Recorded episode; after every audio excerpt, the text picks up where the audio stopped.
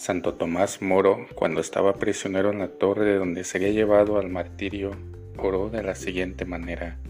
Dame, Señor, una manera de ser que ignore el aburrimiento, los lamentos y los suspiros.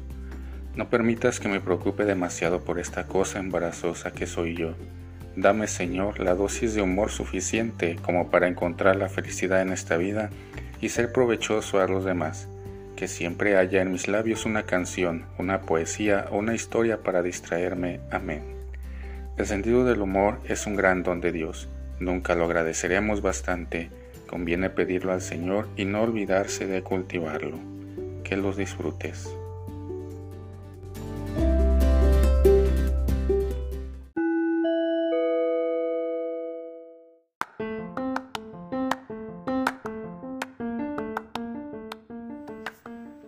Al saber le llaman suerte.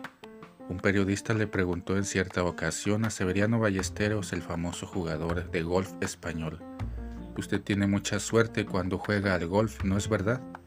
Efectivamente, le contestó Seve, cuanto más practico, más suerte tengo. Queridos hermanos y hermanas, para que el campo dé fruto hace falta la lluvia del cielo y hace falta asimismo el sudor de quien lo cultiva. Cuanto más practico, más suerte tengo, dice con humor severiano. Sin trabajo no hay suerte que valga, ni para este mundo y menos aún para el otro. Resulta estimulante pensar que ante Dios lo que cuenta es el empeño y el esfuerzo que pongamos en hacer las cosas bien. Si hay ese esfuerzo, ante Él el éxito está asegurado. Tenemos demasiada tendencia a examinar los resultados. Convendría preguntarse más por el empeño y esfuerzo que hemos puesto. Que tengas un excelente día.